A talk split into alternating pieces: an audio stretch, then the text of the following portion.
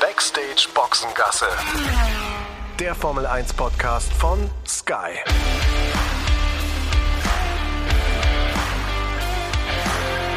Mit Sascha Roos, Peter Hardenacke und Sandra Baumgartner. Backstage, Boxengasse, neue Ausgabe. Äh, wir freuen uns auf eine tolle Woche in Katar und ähm, ja, blicken so ein bisschen zurück, was, was die letzten Tage äh, so passiert ist in unserem Leben. Wir sind, wir sind äh, wieder verbunden äh, über Videos, sehen uns jeder bei sich zu Hause, wenn ich es richtig sehe, äh, bei euch. Ähm, schön aufgeräumt ist es, sehr gut. Also alles gut vorbereitet, damit äh, dann die Reise nach Katar losgehen kann. Schön, dass ihr dabei seid, Sandra Peter. Ja, aber du bist nicht zu Hause, ne? Ja, liebe Grüße in die Runde. Boah, schön überstimmt, Sandra. Du zuerst. Sascha, du bist nicht zu Hause, ne? Du siehst aus, als würdest du in der Duschkabine sitzen, ehrlich gesagt. ich habe daheim tatsächlich auch eine Dacht Duschkabine, aber äh, das ist jetzt das ist jetzt keine. Das ist richtig. Ich äh, arbeite ja noch äh, parallel zu Sky ab und an bei Antenne Bayern und da bin ich jetzt gerade. Äh, deswegen schaut es so leicht futuristisch aus. Das ist eine von diesen ähm, Quiet Places, die es hier gibt. Kennt vielleicht der ein oder andere auch aus den Unternehmen, bei denen ihr arbeitet. Äh, mittlerweile ist das ja auch, ja, denke ich, Usus. Da gibt's so Räume, in die du dich zurückziehen kannst, wenn du telefonieren willst, musst, sollst, wie auch immer, darfst. Ich äh, habe mich da jetzt mal zurückgezogen, um mit euch äh, den Podcast aufzunehmen. Ich habe das auch nie gerne gemacht, ne, in diesen Großraumbüros. Äh, das kenne ich ja auch noch von früher, dann da zu telefonieren. Äh, ich finde, dass man da schon immer oder auch zu Hause immer so den, ich habe immer den Drang, äh, so zu telefonieren, dass es irgendwie nicht links und rechts alle mitkriegen. War bei mir daheim schon so früher als als Kind immer in der Toilette eingesperrt mit dem langen Kabel damals noch. Wer das noch kennt von euch, was die Telefone anbetrifft, so mobil und flexibel war man da ja noch nicht und ähm, im Job nachher auch. Wir waren dann froh, dass man dann mit dem Handy irgendwie rausgehen konnte und und da ungestört telefonieren konnte. Ist so sowas, was ich mir echt immer, immer irgendwie auch beibehalten habe. Könnt ihr gut so vor allem ja, ja. Äh, darum telefonieren? Also ich kann es theoretisch schon gut, aber ich mache es aus einem Grund nicht, weil ich neige dazu, am Telefon auch relativ laut zu sprechen und würde dann wahrscheinlich die anderen einfach nur krass nerven, weil jeder kennt diesen Kollegen, der da ins Telefon reinblökt, bla bla bla bla in so einer Lautstärke. Das wäre dann in dem Fall ich.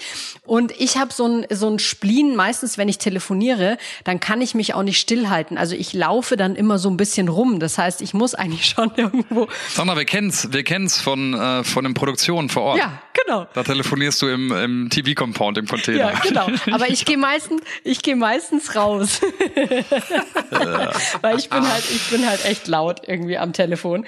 Und ich muss halt immer rumlaufen. Und deswegen ist da dann so, so, so ein Quiet Place, ähm, wäre für mich jetzt nichts zum Telefonieren. Da würde ich dann lieber eher äh, wirklich nach draußen gehen und draußen so ein bisschen meine Runden laufen beim ja, Telefonieren. Ja. ja. wobei das hier gut ist. Nein, nein, also vielleicht habe ich es falsch erklärt. Also, nee, nee, nee, ich habe schon verstanden Abgesperrte genau, Box sozusagen. Ne? Genau, ist eine abgesperrte ja. Box, Sandra. Da kannst du schon laut sein. Telefon das ist wie so ein, wie so ein Panic Room nee, aber oder da was kann auch ich immer. nicht ja? rumlaufen. Da wird wahrscheinlich nicht genug Platz sein, um meine Kreise ja. zu drehen.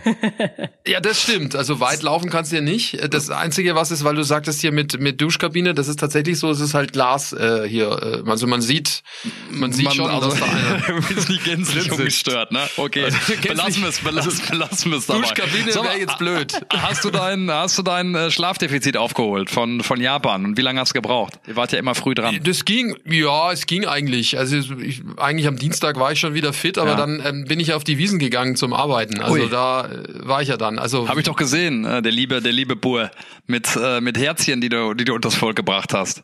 Hast also keinen ja, Alkohol getrunken, äh, keine Maß getrunken, sondern äh, Lebkuchenherzen verteilt.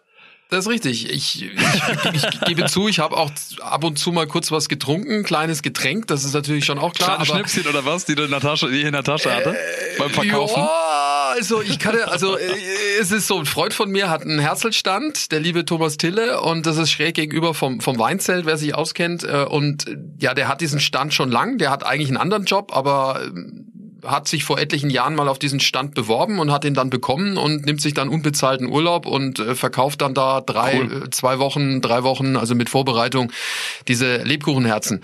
Und äh, es war schon immer so ein Kindheitstraum von mir zu sagen, hey, ich will einmal auf der Wiesen arbeiten. Jetzt bin ich ja leicht schwächlich, also das heißt, so 13, 13 Mast tragen ist jetzt nicht so meins. das wäre es jetzt nicht. Da würdest du viel ähm, Feuer kriegen, wenn du immer nur mit einer Mast äh, losziehen würdest. Ja, sagen wir mal, ein paar mehr als eine würde ich schon schaffen, aber es wäre, ne, ja, also wäre jetzt nicht so meins, muss ich, muss ich zugeben. Und so ein Herzelstand, äh, das finde ich eigentlich Das passt auch. Ich finde, das passt auch zu dir, echt. Aber der liebe, der liebe Bur. Hast du mal gezählt, wie viel Herzen du verkauft hast? Na, nee, habe ich nicht, aber einige habe ich schon verkauft und das ist schon ganz witzig, was man da so erlebt. Also das ist schon so eine ja, das ist so eine Sozialstudie, ne, was du da so mitkriegst. Wirklich. Glaube also, ich sofort.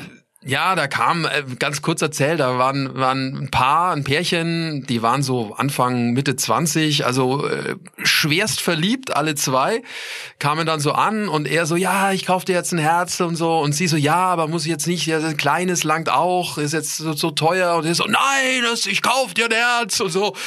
Und wir hatten beide schon ein bisschen was getrunken und dann bin ich halt so im Hin und hab gesagt, du, pass auf, mein Freund, äh, alles gut, äh, ernsthaft, ich könnte dir jetzt locker das große Herz da verkaufen, aber schau mal, wenn sie sagt, das, äh, kleiner Tipp so, ähm, nimm eine Nummer größer als sie sagt und nicht fünf Nummern größer. Das ist, äh, glaube ich, ganz gut so für, für Haben euch alle was für die Zukunft. Haben alle was davon, ja. Und ähm, dann hat er das gemacht und dann war sie auch total happy. Also das war Aber eine dann Nummer. wirst du das letzte Mal auch gearbeitet haben für deinen Kumpel, oder? Wenn der jetzt hier den Podcast hört. Der, Nein, was möglich, was möglich gewesen wäre. Der, der Thomas hört ihn, hört ihn natürlich, äh, aber alles gut. Der ist ja auch so. Das ist ja jetzt auch kein Nein, Profitgeier, ja. Der macht das, der macht das auch. Äh, Klar, am Ende willst du natürlich auch ein bisschen was verdienen, aber das ist auch eher so eine, wie, so, wie kann man sagen, das ist so eine Einstellungssache, da zu arbeiten dann in gewisser Weise, weil das wirklich irre ist und da findet auch übrigens hinter diesen Ständen findet auch noch mal ein Leben statt. Also was man sich gar nicht so vorstellt hinter diesen Buden, wenn du da vorne rumläufst in den Gassen, da denkst du, naja, die sitzen da, verkaufen ihr Zeug und so weiter. Aber nee, die haben eine super Gemeinschaft, die helfen sich alle gegenseitig aus und dahinter ist dann auch noch mal so sind so, so kleine Gänge und so Räumchen, wo du dann auch noch mal so äh, Bierzeltgarnituren hast, wo die dann auch noch mal zusammensitzen. Also das ist schon wirklich ähm, wirklich toll. Und was du da auch so siehst, ja, an, an Menschen, ja. Es gibt ja, sag ich mal, nett und lieb betrunken und dann gibt's eher so ein bisschen widerlich betrunken. Und äh, ich war echt froh, dass ich in diesen, ich meine, es waren fast zehn Stunden, die ich da stand, äh, sehr viel halt so Liebbetrunkene gesehen habe. Das war ganz herzig dann am Ende. Also wirklich schön. Ja. War, war tolle Erfahrung und äh, sehr, sehr friedlich und jetzt auch gar nicht so aggro, wie ich jetzt im ersten Moment gedacht hatte, dass es dann vielleicht sein könnte.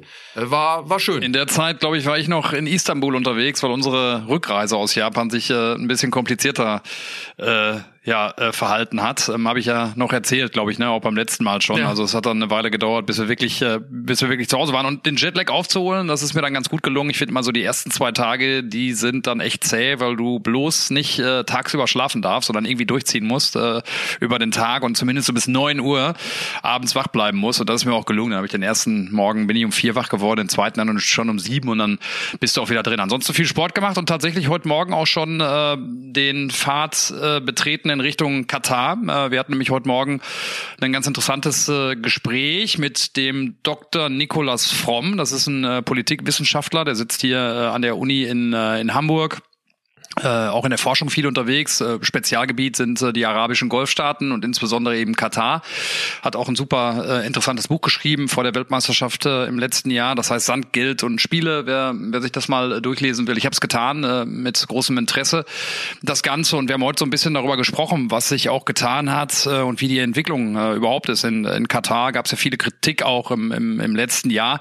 Interessanterweise übrigens schon auch für euch so in der, in der Hinführung, ne, wenn man mal googelt, wer sich den Spaß machen will, habe es gerade ja auch schon in der Redaktionssitzung äh, erzählt. Also wenn man mal eingibt bei Google Katar und Kafala, also dieses äh, System, was ja so angeprangert äh, wurde, mehr oder weniger ein Bürgschaftssystem, ähm, um für Arbeitsmigranten dann überhaupt ins, äh, ins Land zu kommen. Und da wurde auch äh, viel Schindluder mitgetrieben, also stand sehr in der Kritik.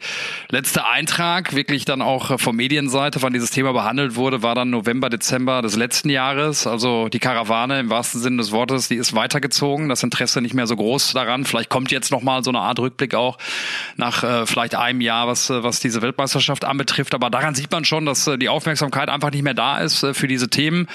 Ähm, hab dann auch mit dem, äh, mit dem Dr. Fromm darüber gesprochen, wie mh, dieser Reformdruck und diese Reformen da jetzt grundsätzlich aussehen. Also da hat sich schon was äh, getan, dann auch weiterhin in den letzten äh, Monaten, in den letzten Jahren vor der WM, aber eben jetzt auch äh, im Jahr 2023 und über viele ähm, und mehr Themen gesprochen. Also wer da Interesse hat, ähm, ruhig mal unter der Woche vorbeischauen, äh, vor allen Dingen auf unseren äh, auf unseren Online-Portalen skysport.de und so weiter.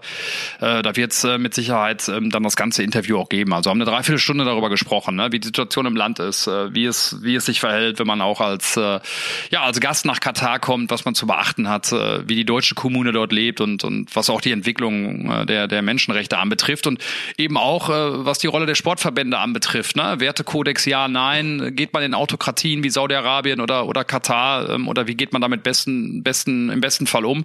Und auch da ähm, als, als kleinen Anschmecker schon äh, hat er wirklich eine sehr, sehr äh, interessante äh, Sichtweise. So geht da nämlich noch einen Schritt zurück, auch was die Pflichten der Sportverbände anbetrifft. Äh, also wie gesagt, große Empfehlung von meiner Seite, da mal reinzuhören. Äh, ist ja dann doch auch immer interessant, mal zu gucken, in welchem Land man da unterwegs ist. Durchaus spannend, freue ich mich drauf. Vor allem das, was du uns dann auf dem Sechs-Stunden-Flug noch so alles erzählen kannst dazu.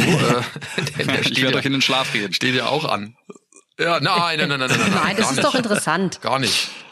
Ja, ich finde es auch ich spannend. ich, äh, mich interessiert sowas wirklich sehr.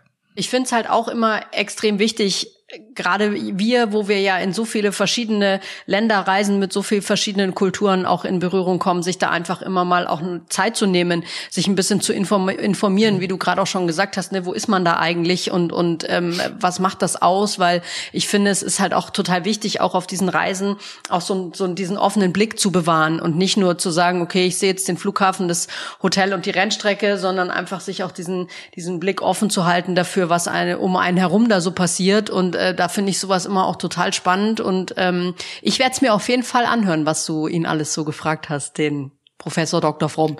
Ich finde, das ist ja auch eine Frage des Respekts, ne? wenn du dich äh, dann mit anderen Kulturen auseinandersetzt, um da dort zu sein, äh, um zu wissen, was sind deren Ansichten, was sind deren Regeln in Anführungszeichen. Also finde ich schon auch wichtig. Und wo sie auch herkommen. Ähm, ne? Ich, äh, wie ja, gesagt, ja, genau. auch bei dem bei dem Dr. Fromm genau wie auch äh, bei Sebastian äh, Sohns oder Dr. Sohns, mit dem wir im März über ähm, über Saudi-Arabien äh, gesprochen ähm, hatten. Das ist ja auch noch abrufbar bei bei uns bei bei, bei skysport.de.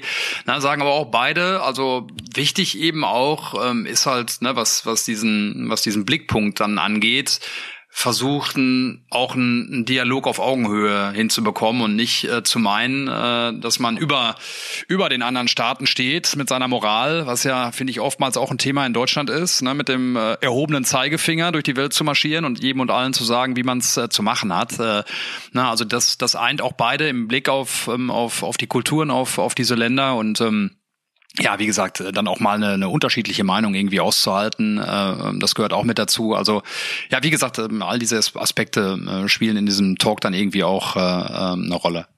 Das alles vor dem nächsten Rennen der Formel 1 äh, in Katar, nachdem äh, Red Bull den Konstrukteurstitel schon eingefahren hat. Letztes Rennen letztes Rennwochenende in Japan. Äh, jetzt kann Max Verstappen das Ganze schaffen. Äh, Sandra, ne, es langt, langt ein Sieg im Sprint. Wir haben Sprintwochenende, reden wir gleich noch einmal drüber, über die Regeln und was da überhaupt auf uns zukommt und auf die Teams. Aber äh, klar, im Sprint äh, kann das kann das schon klar machen am Samstag. Ja, es ist eine irre Situation, oder? Weil wenn du jetzt hier überlegst, dass der, dass der Sprintsieger ja im Prinzip, ich sag mal in Anführungszeichen, nur acht Punkte bekommt ja, und die dann im Prinzip ausreichen, um, um ihn zum, zum Weltmeister zu machen, finde ich schon irgendwie kurios und wäre dann natürlich, finde ich, auch nach wie vor kurios, dass er dann irgendwie an einem Samstag, also schon vor dem Hauptrennen, aber am gleichen Wochenende irgendwie trotzdem als Weltmeister feststeht, ähm, ist irgendwie eine skurrile Situation, wie ich finde. Ähm, beschäftigen wir uns ja auch am Wochenende äh, damit, äh, mit den Weltmeisterschaften von Max Verstappen, die alle ja nicht ganz so die alle, sagen wir mal so, etwas skurril abgelaufen sind. Ähm, und irgendwie scheint so, als könnte er es nur auf die Art und Weise. Wobei, jetzt wollen wir natürlich mal nicht schon äh, das Ergebnis ähm, in Schwarz aufschreiben, wenn es noch gar nicht stattgefunden hat. Wer weiß, was alles noch so passiert. Aber theoretisch kann er am Samstag Weltmeister sein. Ja, denn äh, Sergio Perez, ne, der Teamkollege, ausgerechnet Sergio Perez, ist äh, sein ärgster Konkurrent, was das anbelangt.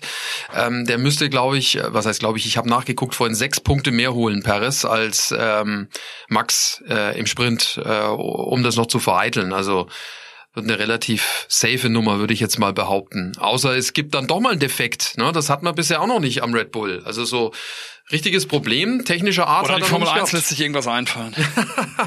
ja, das kann natürlich auch einen, sein. Gibt es einen Regen oder nochmal eine neue ein neues Reglement, was keiner so richtig mitbekommen hat oder sowas. Äh, also mal gucken. Apropos passend dazu zum Thema Regen, Peter, äh, unser lieber Tobi hat gerade den Wetterbericht geschickt für Katar. Mm. Also mit Regen, glaube ich, brauchen wir da jetzt nicht ne? rechnen, aber eher mit Hitzschlag, würde ich sagen, weil es hat die Tage, also von Dienstag bis Sonntag, ähm, so 41, 42 Grad tagsüber. Da bin ich schon ganz froh, dass es dann doch eher auch, äh, ich sag mal so, in den Abendstunden stattfindet. Aber auch da kühlt es nicht so richtig ab, äh, sind dann so 28 bis 31 Grad abends falls euch interessiert. Hier in Hamburg wird's es gerade kühler, äh, also nehme ich das nehme ich das mal so mit äh, und dann wahrscheinlich auch Richtung Wochenende, Samstag, Sonntag freut man sich dann wieder auf äh, das kühlere Wetter in, in Hamburg oder in Deutschland. Wobei bei uns, also in München ist es absolut herrlichstes Wetter. Es ist strahlend blauer Himmel und hat so, würde ich sagen, jetzt so gute 20, 22 Grad, also da kann ich Schön. mich jetzt nicht beschweren. Ja, hier ist aber auch, hier ist, hier ist, nee, hier ist auch in Ordnung. Aber man merkt, dass es dann halt jetzt doch kühler wird im Vergleich zu den, zu den Vorwochen. Wie war das eigentlich 2021 äh, äh, vom Wetter? Ich kann mich nur dran erinnern, das Unangenehmste, was ich äh, mal empfunden habe, war äh, das Ganze in, äh, was die arabischen Länder anbetrifft, in Saudi-Arabien. Äh, ich glaube, gleich im, im, im ersten Jahr oder im zweiten, ich bin mir nicht mehr ganz so sicher, da waren wir dann auch äh, zum Ende der Saison, glaube ich, da, ich glaube, es war auch 21, zum Ende der Saison war und das war einfach so unfassbar schwül, äh, dass du wirklich bei jedem, bei jeder Drehung deine Klamotten hättest äh, äh, wechseln können, äh, weil es dann äh, so eine hohe Luftfeuchtigkeit gab. Und dann waren wir glaube ich, dann im darauffolgenden Jahr gleich im, im, März, April wieder da und da war es dann ganz anders. Also ich könnte mir vorstellen, dass es jetzt auch echt unangenehm sein wird in, in Katar, weil es sind ja Nachbarländer auch. Ähm, also wird das ähnlich sein. Ich könnte mir vorstellen, dass die Luftfeuchtigkeit ein großes Problem auch sein wird. Windig wird's vor allem. Windig? windig. Der Wind ist, der, ja, ja, windig. Also das, Ach, was ich jetzt gesehen habe, es wird windig. Mhm. Also relativ am, am Samstag, glaube ich, über 40 kmh. Das ist ziemlich viel. Also da äh, kann es durchaus sein, dass es da auch ein paar Probleme gibt, weil Katar ist jetzt nicht dafür bekannt, dass es da viele Berge gibt um die Rennstrecke rum. Also das ist durchaus möglich, dass das noch ein Thema wird. Also gerade für Autos, die jetzt windanfällig sind, ne, wenn wir jetzt daran denken, der Ferrari zum Beispiel und dann natürlich auch Dreck, ne, also Staub, Sand, der auf die auf die Strecke ge ge geweht wird. Ähm, sowieso, ne, die Temperaturen, weil ihr es gerade hattet, äh, auch ein Ding, ne, wenn man das Wochenende die Struktur sich anguckt, am Freitag nur ein Training, dann die Qualifikation. Ne? Ja, genau. Äh, Freitag ist dann die Qualifikation. Das ist dann die Startaufstellung für den Sonntag. Das Ganze äh, bei Dunkelheit ist ja Nachtrennen. Also die zweite Session ist unter Flutlicht. Und äh, das Problem ist, dass äh, sie natürlich wenig Möglichkeiten haben, sich auf die Qualifikation vorzubereiten, weil es eben nur das erste freie Training gibt, das unter Tagbedingungen stattfinden wird. Also da wird die Asphalttemperatur deutlich höher sein. Also das ist auch nochmal eine, eine Challenge mhm. für die Teams. Und ich meine, wir sagen es ja immer in so einem Sprintwochenende, die großen Teams, die mit viel Budget und mit guten Simulatoren und vielen Leuten, die Dinge schon im Vorfeld vielleicht auch irgendwie ausrechnen können, haben da einen Vorteil. Also äh, Red Bull, Mercedes, Ferrari, das wird mit Sicherheit für die leichter sein als jetzt für kleinere Teams wie äh, beispielsweise Haas, die das gar nicht so simulieren können. Und am Samstag haben wir dann den reinen Sprinttag, also sprich vorneweg äh, Qualifikation und dann ähm, den Sprint. Bin sehr gespannt, wie es wird und vor allem bin ich tatsächlich auch gespannt, wie es dort aussieht, ne? Also, weil es gibt ja jetzt diese Bilder, wie der Paddock aussieht. Ich erinnere mich noch daran, wie es 2021, als wir schon mal in Katar waren, ja ausgesehen hat. Da war das ja alles eher nicht so ganz so schick, sage ich jetzt mal. Und wenn, wenn das jetzt tatsächlich so aussieht wie auf den Bildern, dann glaube ich, kann das ein unfassbar atmosphärischer Grand Prix werden. Ja, Durchaus. Also äh, die sind natürlich auch da dabei, das immer weiter voranzutreiben. Katar ist ja jetzt fester Bestandteil des Rennkalenders. 2021 ja eigentlich nur in Anführungszeichen notweise reingerutscht, weil es äh, Absagen gab von Grand Prix und äh, deswegen hat man Katar damit aufgenommen. Ähm, und jetzt also fester Bestandteil. Deswegen hat man natürlich jetzt auch die Möglichkeiten gehabt, äh, den Paddock, das Fahrerlager dann auch nach den eigenen Bedürfnissen so äh, umzugestalten. Ähm, 21 waren es ja nur so Zelte, die man da aufgebaut hatte. Also das sah eher so ja professorisch aus. Freue mich auch drauf. Also es wird mit äh, aller Voraussicht nach wirklich ein, ein, ein tolles, also rein jetzt von den Bildern her, ein, ein, tolles, tolles Rennen. Ich erinnere mich noch an vor zwei Jahren ähm, an die Funken, die da geflogen sind. Ne? Also gerade da gibt's die spektakulären Aufnahmen von Fernando Alonso. Vielleicht erinnert sich der eine oder andere dran, als der hinter einem Red Bull, glaube ich, herfuhr und äh, es die ganzen Funken vom Aufsetzen des Unterbodens da äh, Richtung Helm gab äh, von Fernando Alonso. Also tolle Strecke übrigens auch mit, mit hohen Geschwindigkeiten. Ja, definitiv. Woran ich mich erinnere, ist äh, der mehr oder weniger verweigerte Handschlag. Ja, ich glaube, ganz so schlimm war es nicht von, von Max Verstappen in Richtung Lewis Hamilton, als der gewonnen Stimmt. hatte. Ne? Auf jeden Fall das Podest Stimmt. verlassen hat und das ja in der WM so unfassbar spannend war äh, und das äh, Pendel so langsam Richtung Richtung Lewis Ham Hamilton ausschlug. Äh, daran kann ich mich noch erinnern, ne? an diese Polemik, die es dann auch rund um diese Bilder gab nach der äh, nach der beziehungsweise bei der Siegerehrung. Ja, das auf jeden Fall. Also das ist mit Sicherheit auch ähm, was, was hängen geblieben ist jetzt, wo du, wo du sagst, fällt mir wieder ein. Also ähm, wirklich ein, ein Wahnsinnsbild. Ähm, Ansonsten ja, ich mir, was ja? waren wir eigentlich im letzten Jahr, waren wir oder 2021, waren wir da eigentlich mal auf dem auf dem Markt? Nee, ich glaube nicht, oder? Das haben wir nicht gemacht auf diesem Zug.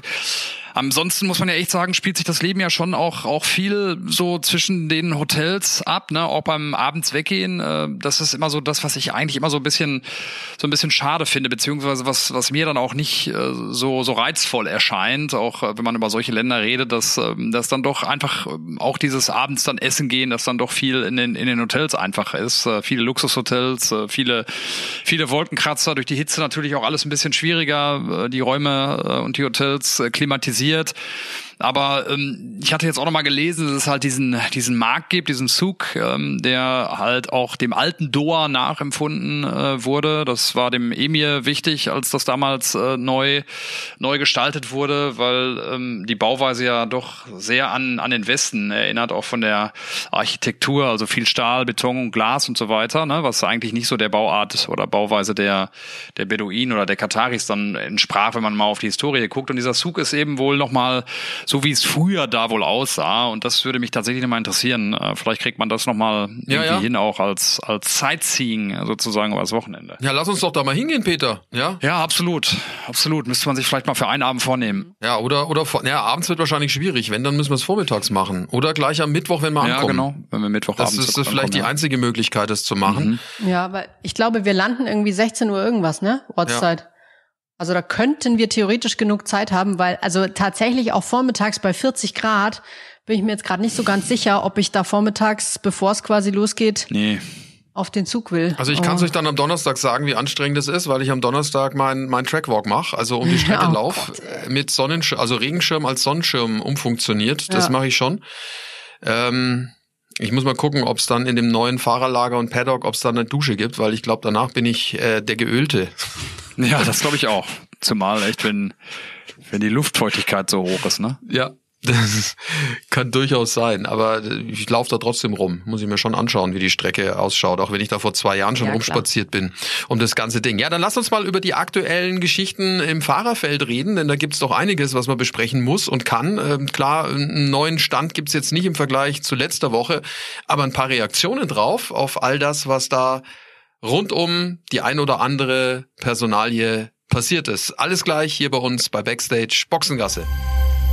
Die gesamte Formel 1 Saison live und exklusiv streamen bei Wow mit dem Live-Sport-Abo, Trainings, Qualifyings und die Rennen. Dazu die Formel 2 und vieles, vieles mehr. Jederzeit kündbar, ohne lange Vertragsbindung. Stream Motorsport wo und wann du willst. Zudem ist alles, was Sky an Sport im Angebot hat, im Abo mit inbegriffen. Alle Samstagsspiele der Bundesliga sowie zum Beispiel auch alle Spiele der zweiten Bundesliga einzeln und in der Konferenz. Live natürlich. Auf einem Gerät deiner Wahl. Du brauchst keinen Receiver. Das ist wirklich gut. Und für echte Fans, stream Live-Sport mit Wow Premium und sei noch näher dran an der Action. Erleb Sport mit Wow Premium ohne Werbung auf zwei Streams gleichzeitig in Full HD und mit Dolby 5.1 Surround Sound.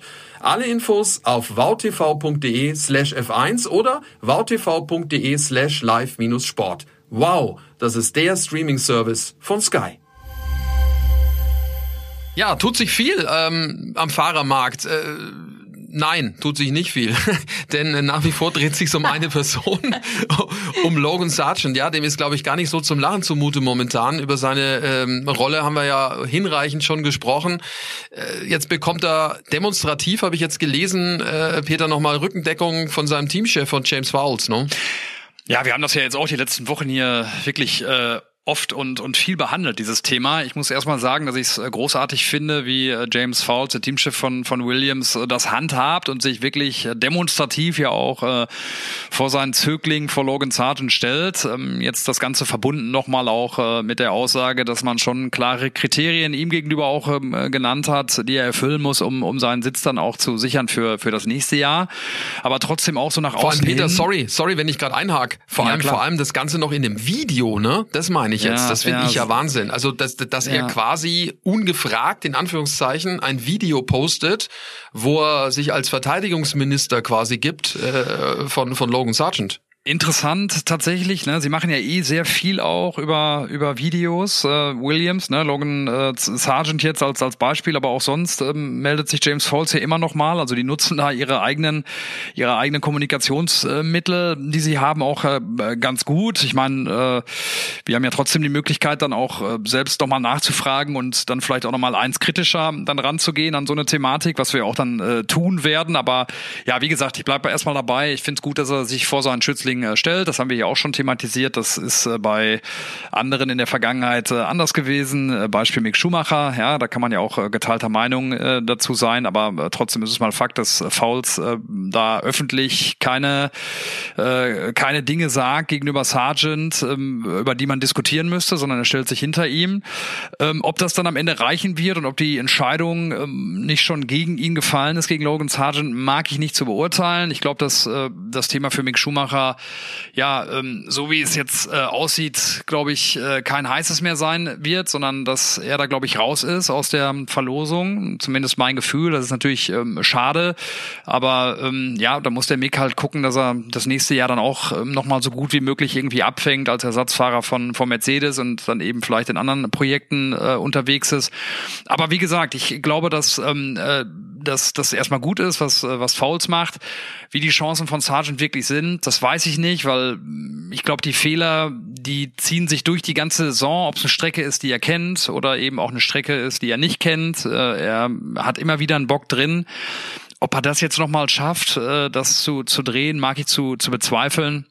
Auch wenn man so im Paddock so nachhört, gibt's da schon viele kritische Stimmen, auch was das äh, wirkliche Talent und Vermögen von von dem US-Amerikaner angeht. Also von daher glaube ich, äh, dass das am Ende gegen ihn äh, gegen ihn fallen wird dieses ähm, dieses Los und dann mal gucken. Also nach wie vor der heißeste Kandidat, den sie da wohl haben für sich, ist äh, ist Felipe Drugovic.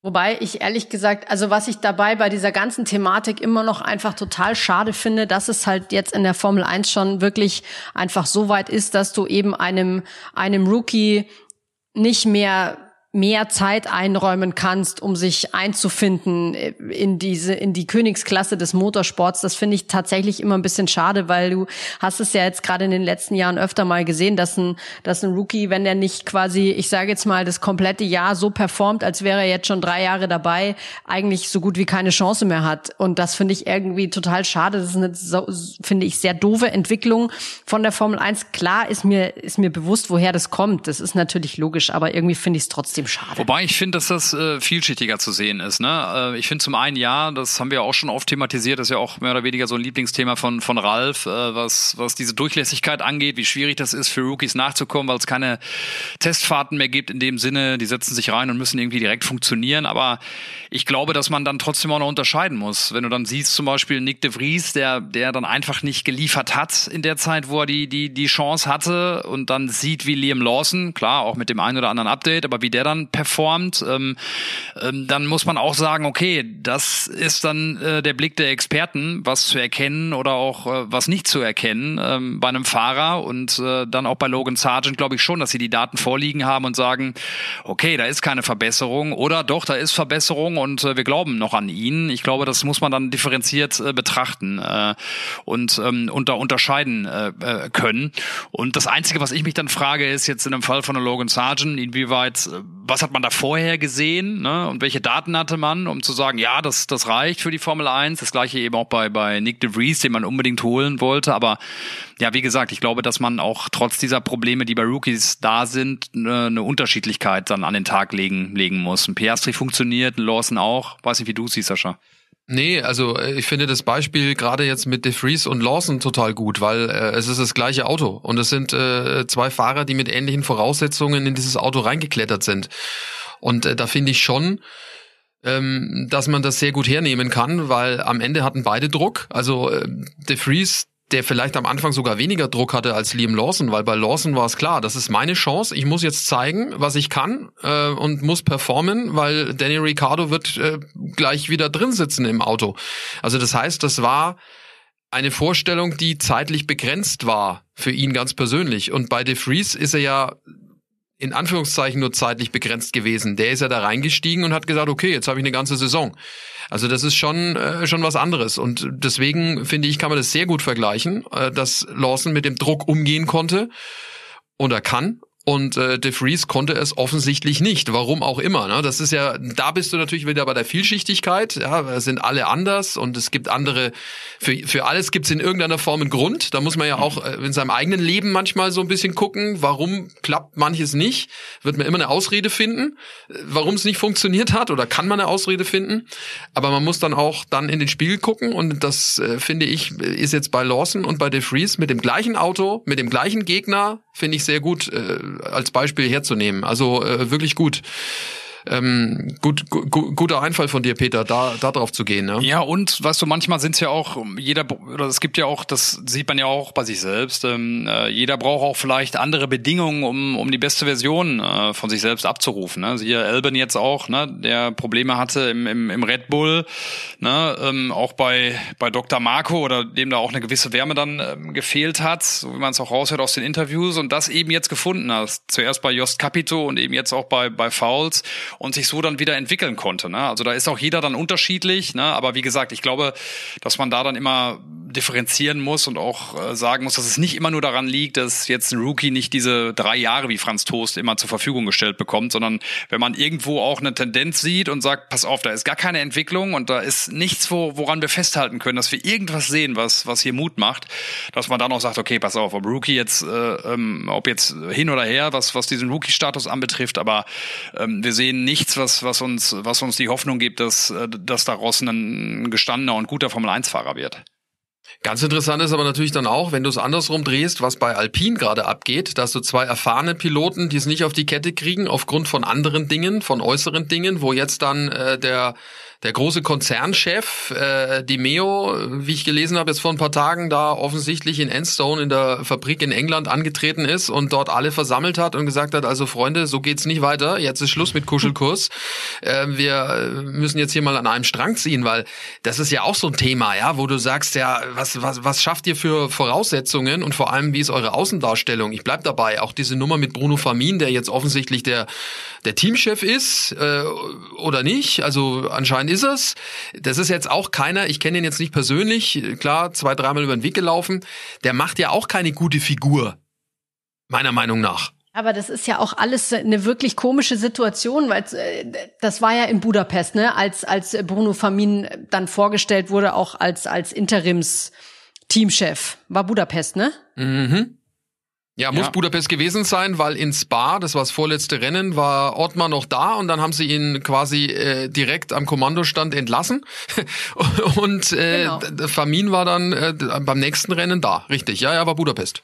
Und ähm, dann hatte ich da auch noch mal geguckt und der war ja ähm, im Prinzip auch eigentlich erst Anfang Juli überhaupt zum Team gekommen. Also das ist alles irgendwie so eine, ich weiß nicht, so eine ganz komische Strategie, die da irgendwie gefahren wird, die ich überhaupt nicht nachvollziehen kann und wo ich total verstehen kann, dass das alle in diesem Team momentan einfach irgendwo verunsichert und und man da dann glaube ich einfach diese Leistung nicht nicht wirklich bringen kann, wenn da einfach so der, der, ich sage jetzt mal, wirklich starke Mann fehlt, der dann auch in so einer Krise mal sagt, passt auf, Leute, da und da geht's jetzt lang und so machen wir das jetzt und so greifen wir jetzt an. Und das gibt's da irgendwie einfach auch nicht. Ja, auch gab's schon, Sandra, Bruno gab's schon. Den einzigen, den sie da hatten, haben sie rausgeschmissen, nämlich den Ottmar Schaffnauer, der den Laden so ein bisschen zusammengehalten hat, weißt du? Und das ist genau das Thema. Und ich meine, sie berufen sich jetzt darauf, äh, dass äh, diese Zweiteilung ist zwischen Frankreich, wo der Motor hergestellt wird, und das Chassis in Großbritannien.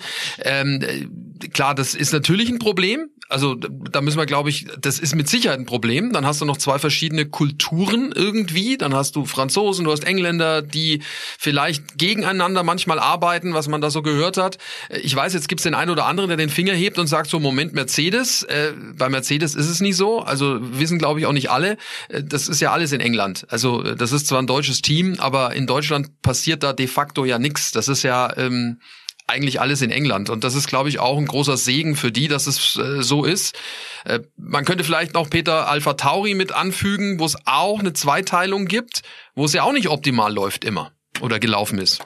Definitiv, und das glaube ich auch, ne, dass wenn du zwei verschiedene Standorte hast, immer Kommunikation auch verloren geht. Und äh, ne, das haben wir ja teilweise auch ähm, äh, ne, mit unseren Produktionen. Wir sind zum Teil äh, vor Ort und zum Teil eben dann auch in München. Und was immer verloren geht, ist dann auch, äh, das ist ja immer so, wenn der direkte Austausch auch fehlt, ne, so das Gefühl dafür zu entwickeln, wie die Stimmung gerade irgendwo ist. Als kleines Beispiel mal genannt, ich glaube, dass immer ein Stück Kommunikation dann auch verloren geht, wenn man nicht irgendwie mit allen am, am gleichen Ort äh, dann auch auch geht. Das, das, funkt, das kann funktionieren, aber dann brauchst du eben klare Strukturen ne? und, äh, und auch eine, eine klare Hierarchie dann äh, glaube ich, ist das auch alles kein Problem, auch in der heutigen Zeit nicht. Ähm, aber wenn das eben nicht da ist, wie bei, bei Alpine, dann wird's halt schwierig. Ne? Und ich meine, so diese, diese, diese Führungslosigkeit, die sie haben, das haben sie äh, ja auch nach außen äh, dokumentieren können. Äh, wir haben ja auch äh, zwei Rennen angefragt, wer Gesprächspartner ist für uns und es gab keinen Ansprechpartner, äh, ne? bevor man sich jetzt auf Famin auch äh, äh, verständigen konnte, der das Ganze der jetzt wohl dann übernimmt. Und deswegen gehe ich auch davon aus, dass er uns dann auch äh, vor den Sessions und nach den Sessions zur Verfügung stehen würde, dann in Katar.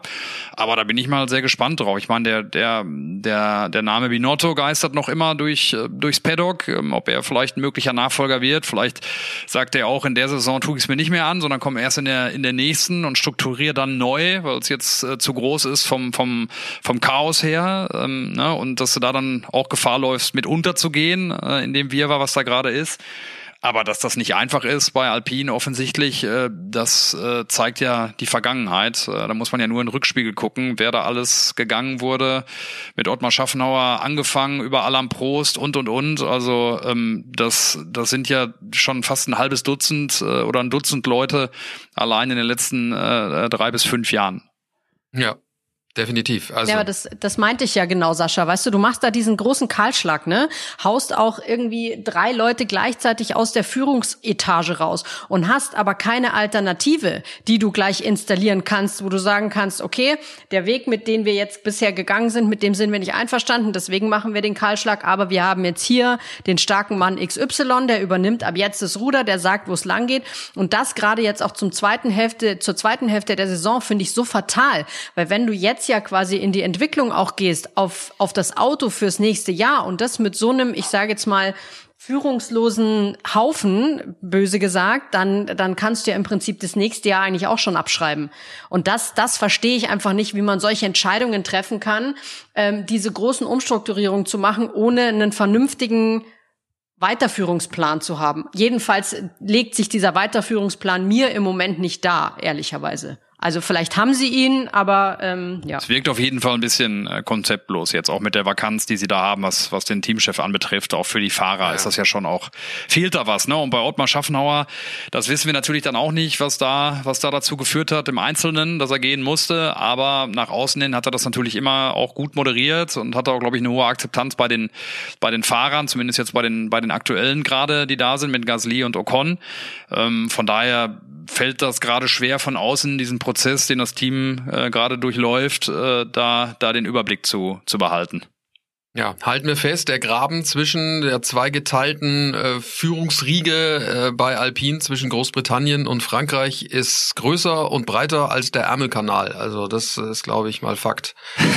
so, und dann ja. äh, okay. gehen wir noch mal schnell auf auf auf äh, Katar und ähm, reden noch mal kurz über äh, Ferrari und über Mercedes, weil die sollte man vielleicht auch noch in den Mund nehmen und kurz McLaren, äh, die ja so stark äh, aufgetrumpft haben zuletzt äh, in Suzuka.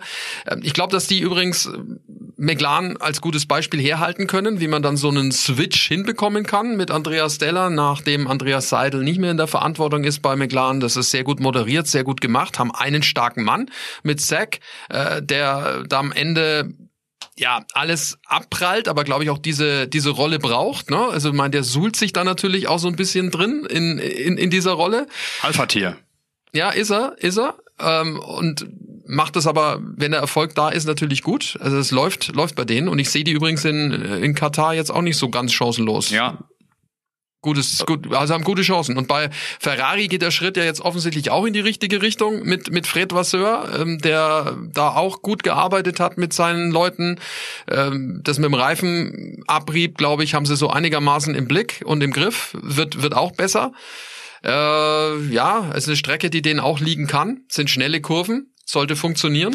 Ist ja interessant bei Ferrari auch, hm? ne? Mal gucken, wie das dann weitergeht, diese äh, ja, der die Entwicklung jetzt dann da auch bei den bei den Italienern. Oftmals hat man ja das Gefühl, dass sie so einen Schritt zurück äh, machen und dann wieder zwei vorgehen. Mal gucken, was jetzt kommt, ne? Geht's jetzt äh, wieder einen Schritt nach vorne oder ist jetzt erst noch mal als Zwischengang einer zurück angesagt? Da bin ich echt gespannt. Also grundsätzlich bin ich total bei dir finde ich auch, dass die Entwicklung ähm, eine gute ist, auch unter Fred Vasseur offensichtlich. ähm, aber äh, trotzdem gab es ja auch immer so kleinere Rückschläge dann auch nochmal, wo man dann dachte während der Saison, dass sie schon weiter sind. Ähm, von daher äh, gucke ich da auch mit großer Spannung drauf, was jetzt so die die die nächsten Rennen dann da nochmal noch mal, noch mal folgen wird.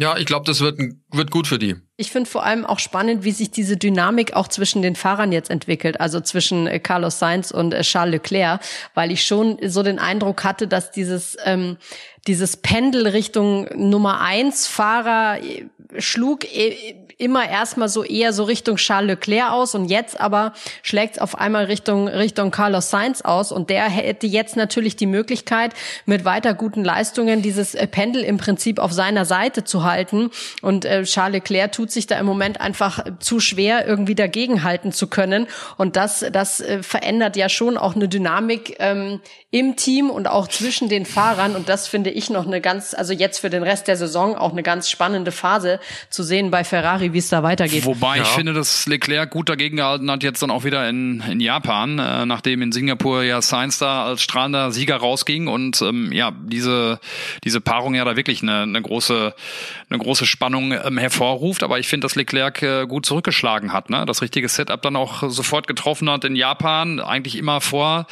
äh, seinem äh, Kollegen das Auto gestellt hat, ähm, auch die bessere Platzierung im Rennen, knapp am Podium vorbei. Also da würde ich, das, das wird spannend bleiben, weil es beide irgendwie richtig gute Leute sind. Äh, die große Frage wird natürlich sein, wie es dann aussieht, wenn beide vielleicht wirklich mal über die Saison ein Top-Auto zur Verfügung haben, wer dann da äh, konstante, absolute Top-Leistung abrufen wird. Äh, da müssen sie, finde ich, beide das, äh, das dann auch erstmal noch, äh, noch beweisen und bestätigen, dass sie das dann können. Ne?